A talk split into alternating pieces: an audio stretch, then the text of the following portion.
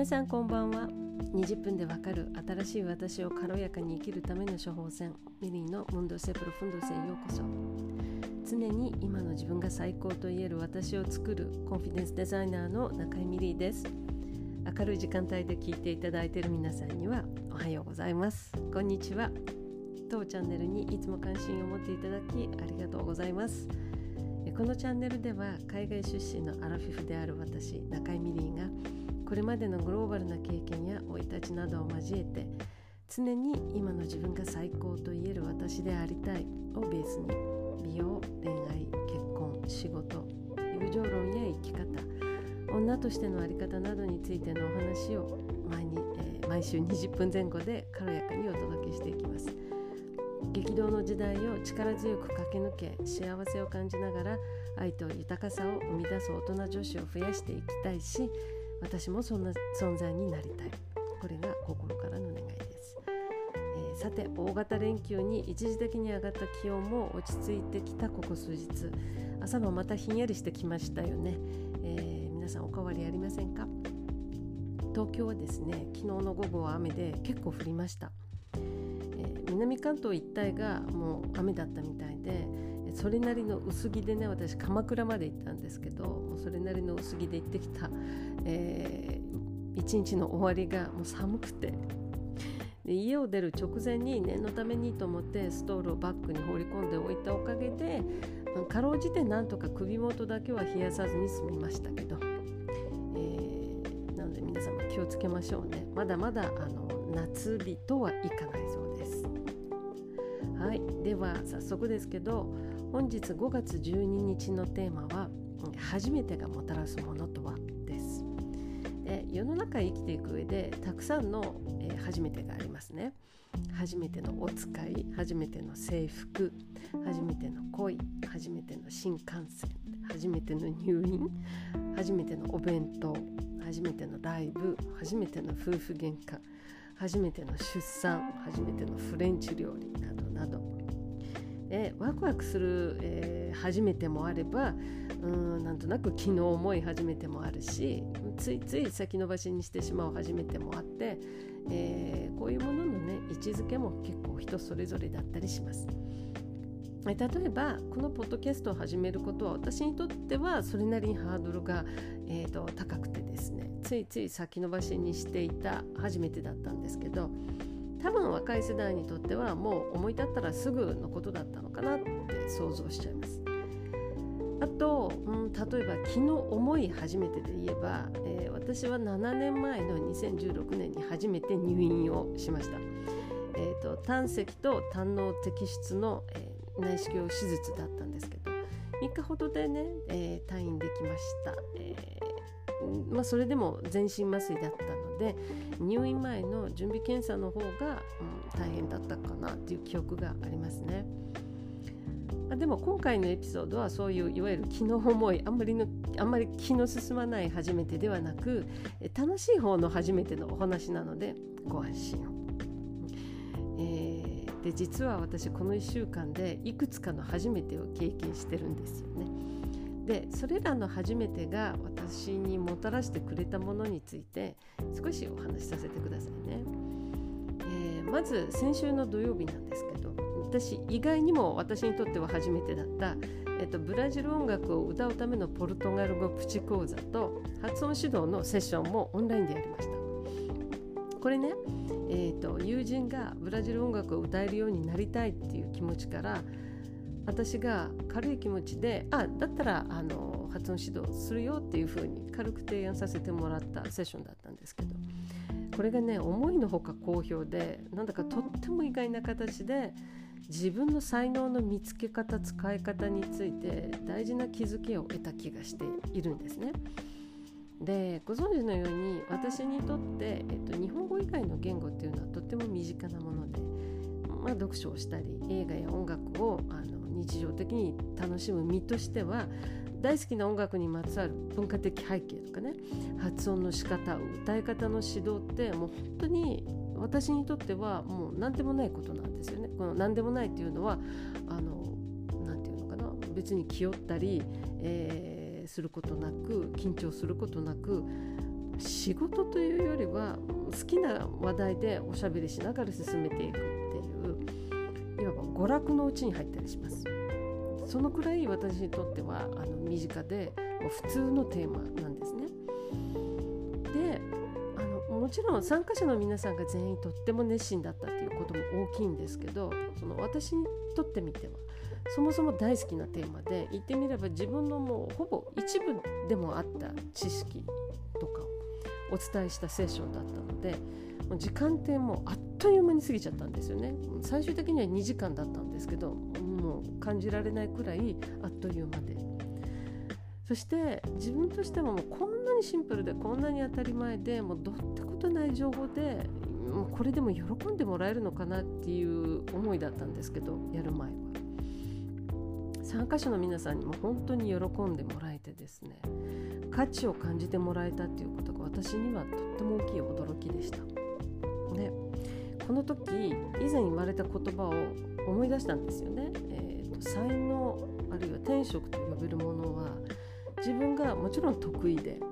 難なくしかも楽しくできてかつもう本当に無料でもやりたいと思えるくらいそれくらい夢中になれるもんなんだとよくね、えー、自分は何を仕事にしたいかわからないっていう大人が最近いるっていうことはたくさん聞くわけですしそういった例えば講座とか、えー、本も出版されているわけですよね。でも最終的にどうやって自分の才能を見つけたり使ったりするかっていうのはこういうことなんだなって気づいたんですね今回の経験のことでもうもうその時ハッとした感じで自分でも要は自分にとってはも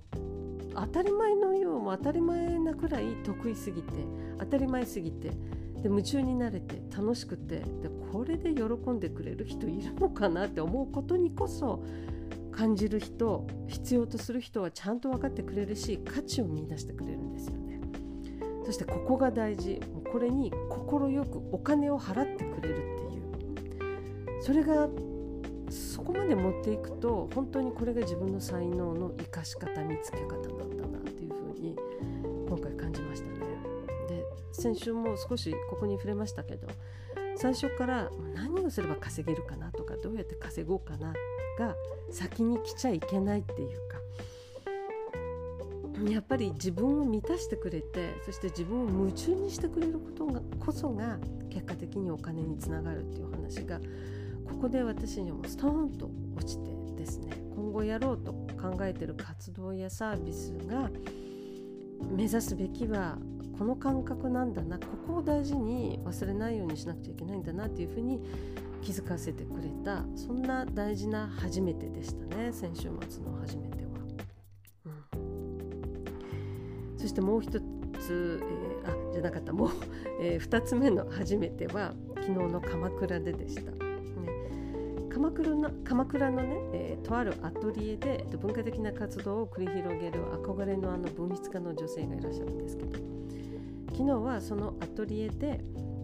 文化と一家一葉サロン一家一葉っていうのは一花一葉っていうふうに書きますけど、えー、100年続く名著と文豪の人生に触れ美学を学ぶってねすごくタイトルはものすごくかっこいいんですけどとっても気さくに参加できるイベントでした。これはですねこの文筆家の女性、えっと、稲垣真由美氏が所有するあの明治から昭和にかけての名著の初版復刻版を紐解いてもらった後いわゆる初版例えば、えー、今回は夏目漱石の「吾輩は猫である」だったんですけどその「吾輩は猫である」の初版もうあの空襲や戦時中のごたごたで初版がもう残ってないことが多いんですけどそれをが復刻されたのが結構昭和だったりするんですね。その復刻版を手に取って、えー、紐解いてもらいながらでその世界に世界観にインスパイアされて最後はお花を生けるっていうそういったイベントなんですね。でここのどこが初めてだったかというと、えー、私は実はお恥ずかしながらお花を生けた経験が全くなかったんですね。せいぜい買ってきたお花を花瓶に刺す程度でもうフラワーアレンジメントだとか生け花だとかもう今まで全くご縁がなかったんですね。なんでちょっと緊張してましたし、えなんならこれまでちょっと敬遠してたっていう部分もあるかもしれない。なんなんですけどお花の指導をしてくださる熊谷玉樹さん、ね、また教え方が上手でもセンス抜群の方なんですよね。えー、指導通りに彼女の指導通りに手を手を動かすっていうのがまず大事ですよねお花に触れて葉っぱに触れて、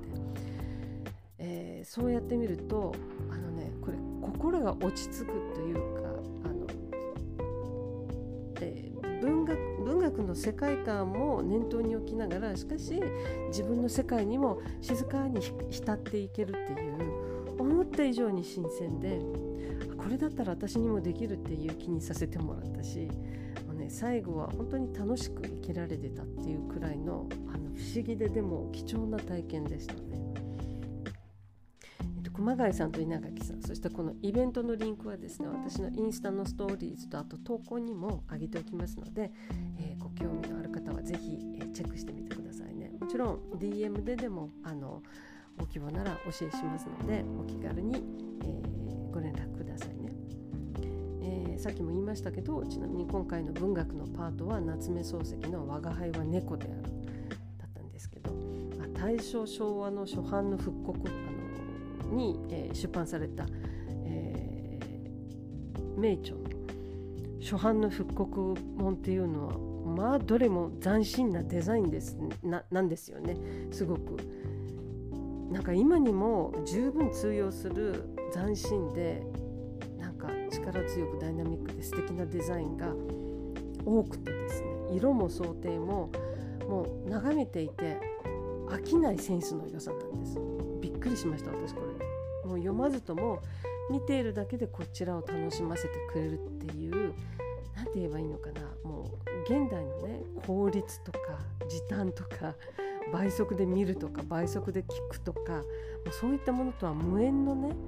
精神の余裕とは何かっていうのを考えずにはいられないものでしたね本当に。ああいう本を手に取ってみると本当に。なんで私少し脱線ちょっと脱線しますけどいわゆる今もう大半の方があの本を読むって言ったら例えばビジネス本だと思うんですけどいわゆるそういったビジネス本と名著小説の違いは何かって聞かれればまあ一言で言うとですよビジネス本で得られるものが情報でしかも廃れやすい情報だったりする一方で名著や小説小説で得られるのは生き方だと私は思いますね。うん、で、まあ、そして今回ね3つ目の「初めて」っていうズバリ着物です。ね、日本的装いで清掃といえば着物。ね、でも私はかれこれ生きてきて50年余り着物を身につけたことがありません。ねまあ、人生の大半をね海外で海外で過ごしてきたという事実もありますけど着たことのない最大の理由はですね多分自分には似合わないっていうところかなって思ってますね。ここを少し詳しく説明するとですね私にとって、うん、装いとはおしゃれを楽しむものであると同時にあの他者とのコミュニケーションツールでもあるんですね。うん、自分が毎日選んで着ている服っていうのはそのもちろん自分の気分やその日に会う人にもよりますけど何よりも、うん、服は私を代弁する強力な道具であってほしい要は服だけでなく立ち居振る舞いや言葉を通してのコミュニケーションもここでは装いの一部と捉えてるわけですけどそうなるとですね着物って思い浮かべた思い浮かべた時にどうも私の個性とあんまり結びつかないわけですよね。なぜかというといわゆる清掃の意味での着物あの長襦袢を着て上に、えー、着物を羽織って帯を締めてというつまり伝統的な着物の着方というものが私には似合わない私の個性とは結びつかない着物を着物って身につけた時に求められる、歩き方とか身のこなし方話し方っていうものが絶対に存在すると思うんです。でそれは日本文化の伝統を体現するものであってそういう意味では私という人間を思い浮かべると一番先に思い浮かぶのは伝統の2文字ではない。だから似合わないと思うし今まで身につけてこなかったというふうに分析してるんですね。うん。えー、まあただですよ。そう言っても時々着物の柄や色でどうしようもなく惹かれてしまうものもあってこれね自分の肌に重ねてみたらどうなるだろうって憧れる着物が今までいくつかあったんですね。で冒頭のイベントでお話ししたあの文筆家の稲垣真由美さんまさにもうある時彼女が着てらした着物のドレスにドレスですよ私は目が釘付けになってしまったわけですね真由美さんは伝統的な着物の着方着物が完璧にお似合いの女性なんですけどたまたまその日に着てらしたのは着物をリメイクしたドレスだったんですねあこれだったら私着てみたいっていうふうに衝動的に感じたのが、えー、去年の今頃だったと思います。でその時にその着てらした、え、ドレスのデザイナーさんのアカウントを教えてもらってでフォローし始めてもうずっとフォローしていて展示会に必ず行きたいと思いつつなかなかタイミングが合わずですね。でもまゆみさんからちょうど日曜日までのあの今回のそのデザイナーさんの展示会がねここ鎌倉で開催されてるので明日の講義が終わったらご一緒しませんかって誘われて行きますって私即答しましたでコンテンポラリー着物スタイルを主催する、えっと、藤巻理恵さんがデザイナーさんのお名前なんですけど藤巻理恵さんの展示会っていうのはもう日本文化特有のドラマドラマチック全開の世界なんですね。詳しく説明すると伝統的な着物を単に洋服にするんではなく現代風の着物としての位置づけで仕立て直した作品になるんですね。だから、えーと、着物として着るただ着方は伝統的な着方とは違って現代風の着物っていう位置づけでここが私一番面白いところだと思うんですけど一番素敵なところだと思うんですけどもうやっぱり着物に惹かれる心っていうのは間違ってなかったんだなって思えたんですね私。伝統的な着方はどうしても自分じゃないなとは思いつつでもあの柄とか色とかフォルムには何か自分を引きつけるものがある。そういうドキドキワクワクの気持ちでもうドレスに袖を通させてもらった時の気分っていうのはですねもうまさにうわーっていう感じで何て言えばいいんでしょうね。うん。例えばユニクロのワンピを試着するのとはもうね天と地の差がはっきり感じられるそんな気分値なんですよ。そんな気分にさせられるんですね。高揚感っていうのかな。もう色といい肌触りといい自分の体に沿うようなラインといい。うんあの私のね女の部分を引き出してくれて魅力を際立たせてくれる。こんなドレスだったらお金を払う価値っていうのは十二分にあるっていう風に直感しましたね。だから即決でした。でお花を生けるのも着物をまとうのも両方ともある程度の年齢を重ねてからの初めてだったわけですけど今回。自分は何何者かをすんなり受容できている。今だからこそこういった五感や衝動を満たしてくれる感動をく素直に味わえたんだなっていうふうに今は思いますね。もう本当に大人になっても感動できる心を持ち続けるってなんて幸せなことなんだろうって今し,、ま、しみじみとねかみしめている私です。これ分かってもらえるかな ね、真の意味の豊かさっていうのはこういった気持ちも絶対に含まれるものだってね私感じざるを得ませんね。本当に。うん、はい。少々熱くなりすぎた感がしないわけでもないですけど皆さんの最近の初めてで心を動かされた経験があれば教えてくださいね。楽しみにしてます。はい、ということで今回は初めてがもたらすものとは？をテーマにお届けさせていただきました。いかがだったでしょうか？今夜も最後までお付き合いいただきありがとうございました。お相手は中井美里でした。それでは今週も素敵で素敵で充実いっぱいの週末をお過ごしくださいね。また来週。